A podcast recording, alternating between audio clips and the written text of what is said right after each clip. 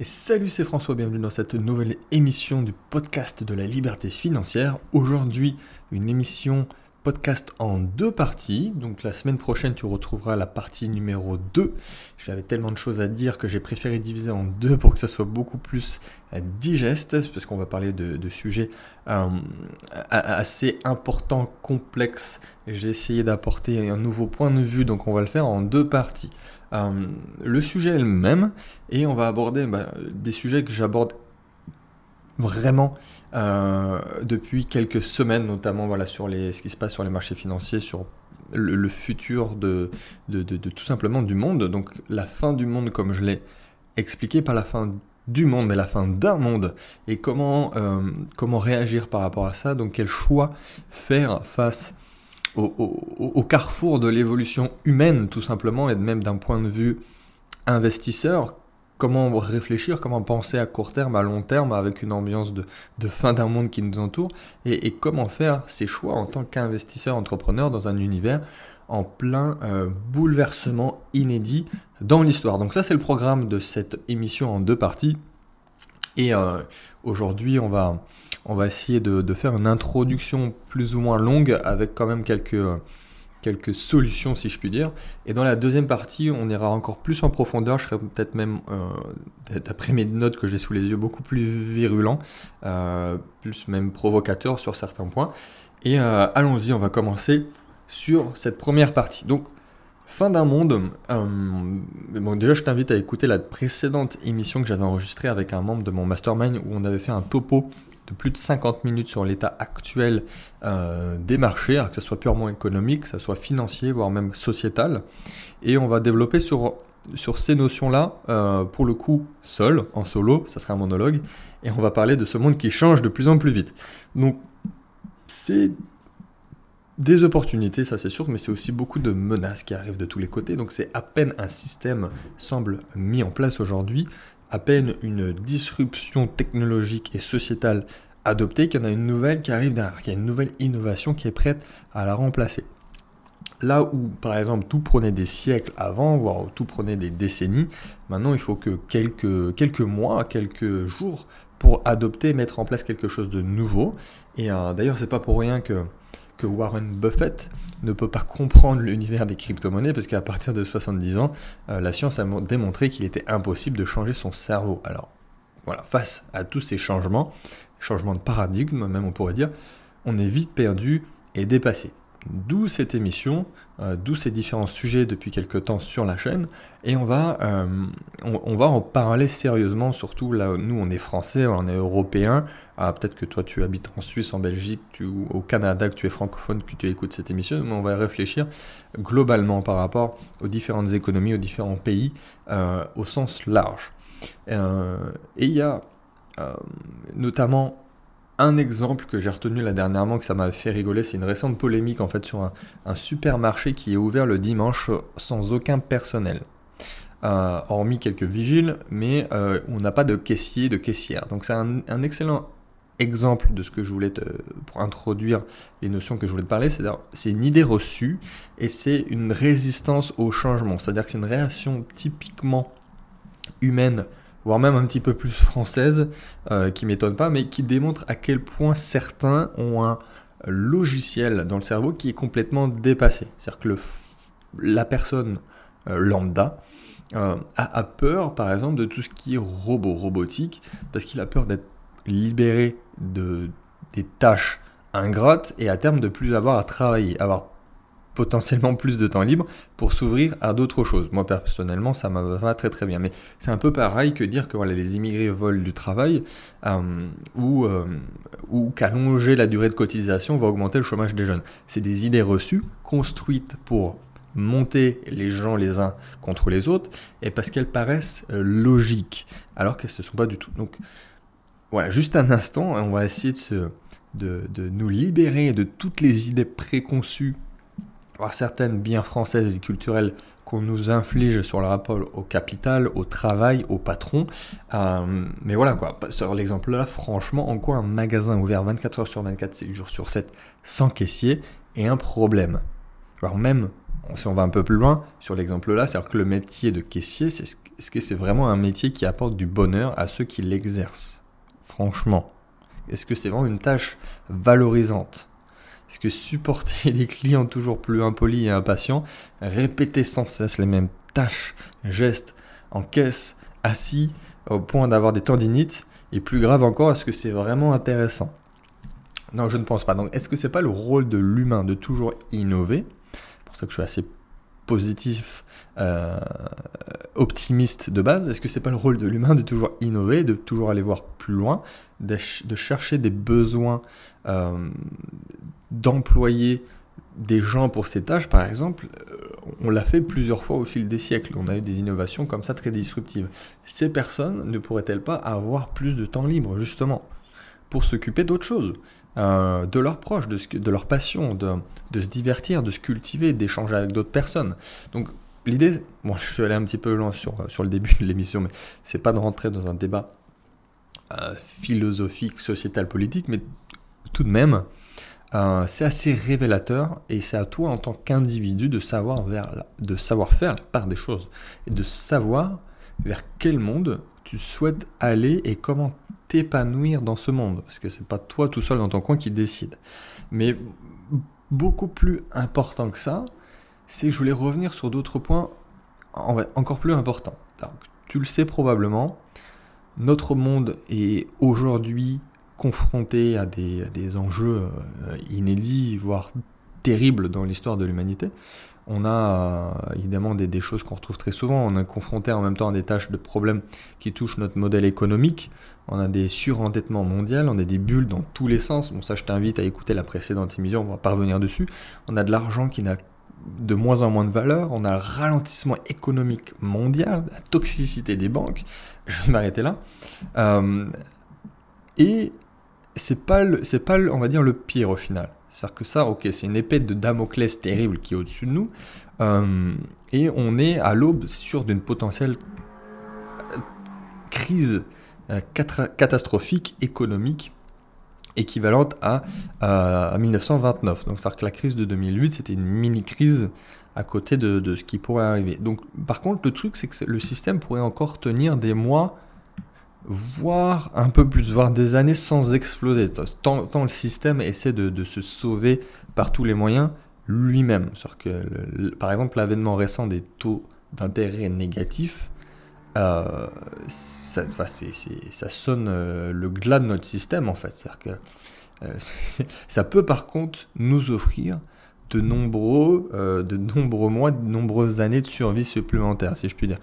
Mais voilà, c'est-à-dire que ça n'a jamais été plus que nécessaire de se former sur tous ces sujets. Bon, évidemment, par commencer par la gestion de ses finances, sur l'investissement, pour savoir réagir et euh, se protéger en toute situation.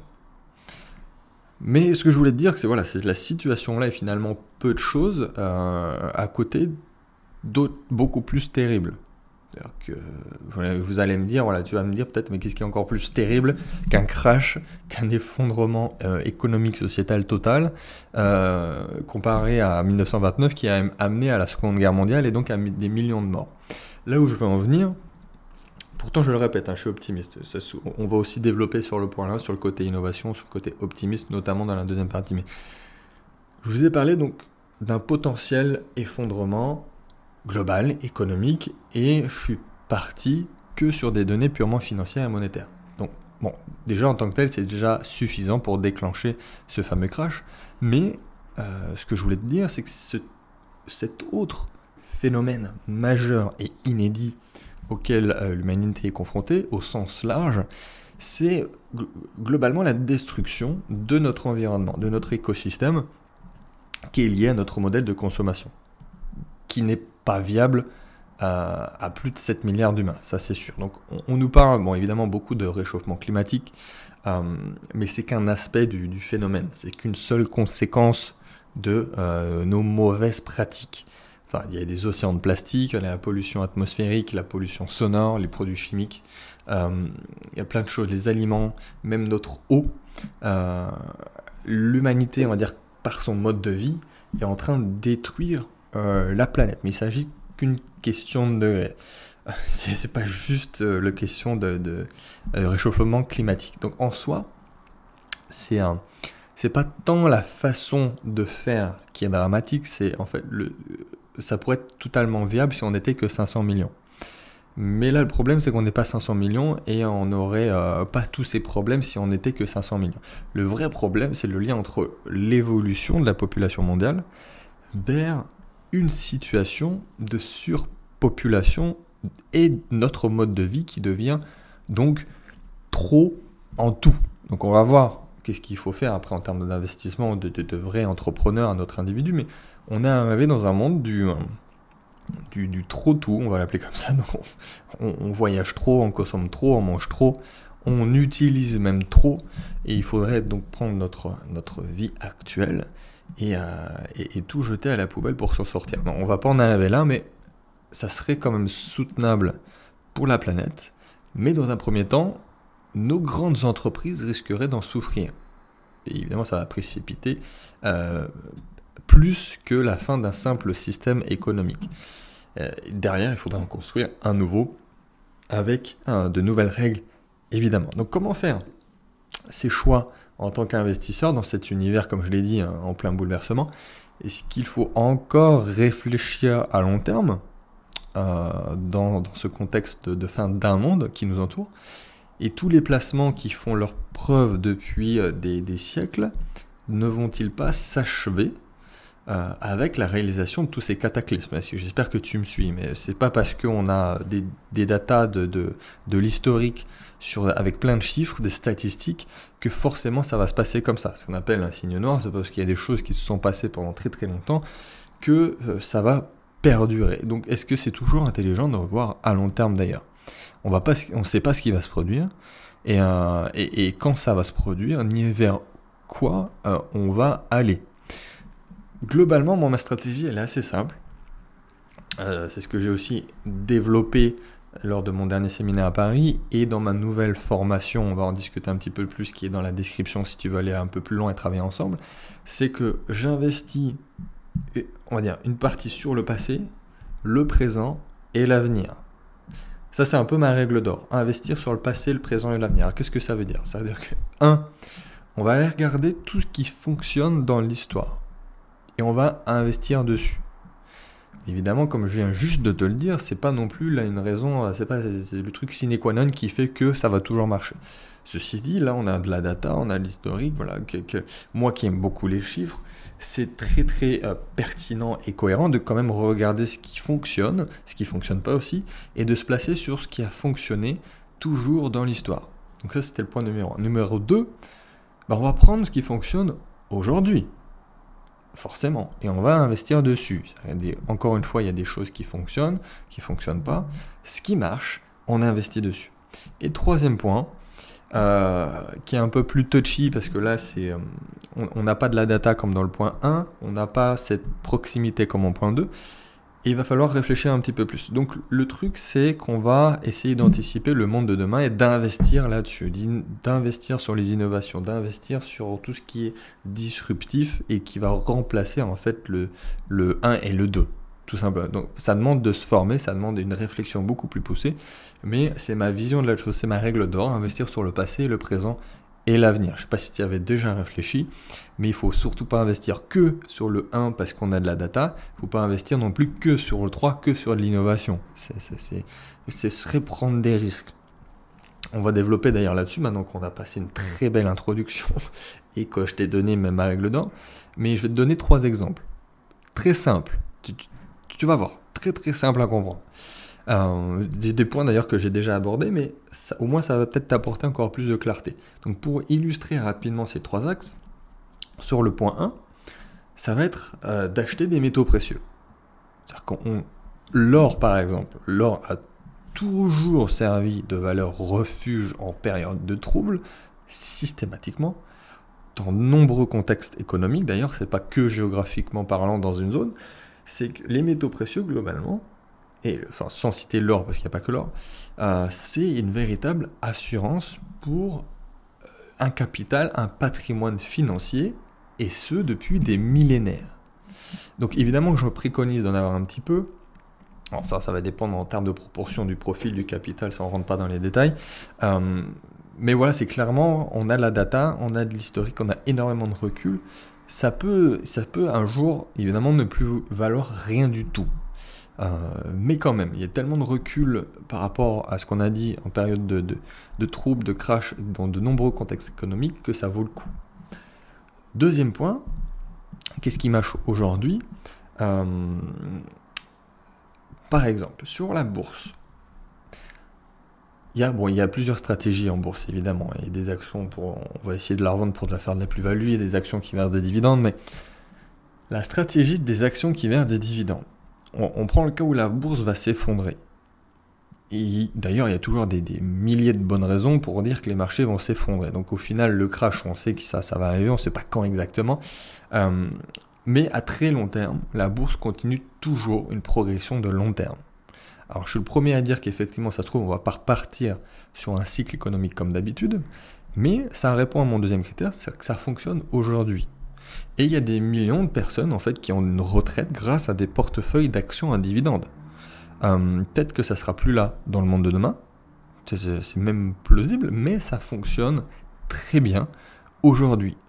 Euh, et, moi-même, j'ai touché des dividendes euh, par rapport à cette stratégie que je préconise d'action à dividende, euh, et même s'il y a l'apocalypse, au pire, j'aurai la partie 1 avec les métaux précieux qui euh, va sécuriser, ça c'était le passé, et, et, là, bah, peut-être que ça va ne plus perdurer, mais c'est une autre question. Ceci dit, oui, comme j'ai discuté avec certains en privé, je me suis sorti de beaucoup, beaucoup de positions sur les marchés financiers, sur la bourse, sur les actions type plus-value. Troisième euh, troisième axe, donc on avait dit d'investir dans l'avenir, dans le futur. Euh, exemple, tout bête, les cryptoactifs. C'est dans le domaine du monde de demain et des, nouveaux secteurs en fait qui peuvent remplacer d'autres sphères économiques à l'avenir, même si on n'arrive pas à l'imaginer pour beaucoup de personnes, même c'est ridicule, ça on en reparlera dans la prochaine mission.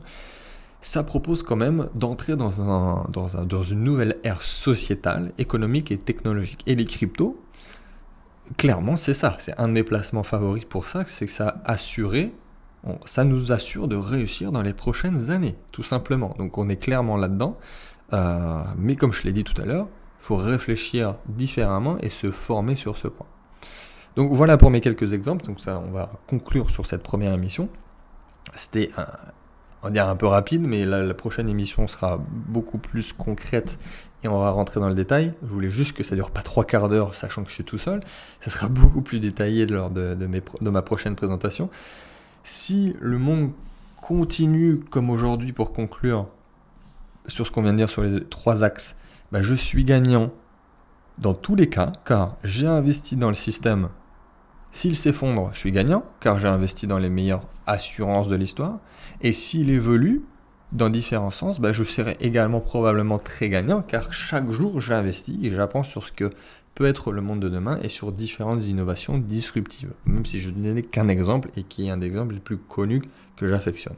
Donc j'espère que ça t'a plu énormément plus. Si tu veux aller beaucoup plus loin, bah, il y a mon, ma nouvelle formation, mon nouveau programme Fin d'un monde qui est disponible depuis quelques jours. Euh, là, ça sera dispo en octobre. Il y a déjà les premiers membres qui sont rentrés. Il y en a même beaucoup. Ça me fait vraiment, vraiment très plaisir. Euh, il y a des fidèles qui sont là de, formation en formation. Ça, c'est vraiment top. On va pouvoir travailler ensemble justement sur ce qu'on vient de dire globalement et, euh, et d'autres points qu'on va aborder dans la prochaine émission. Donc, si ça t'intéresse, tu as le lien dans la description, ça te donne accès directement. Tu même, en fait, clique dessus dans tous les cas parce que tu as une, euh, une présentation que j'ai donnée à mon séminaire qui, qui est offerte. Donc, tu as même un plan d'action qui, qui t'est offert. Après, si tu as envie de travailler avec moi ou pas, c'est ta décision. On se dit à très bientôt dans la prochaine émission. Et d'ici là, forme-toi.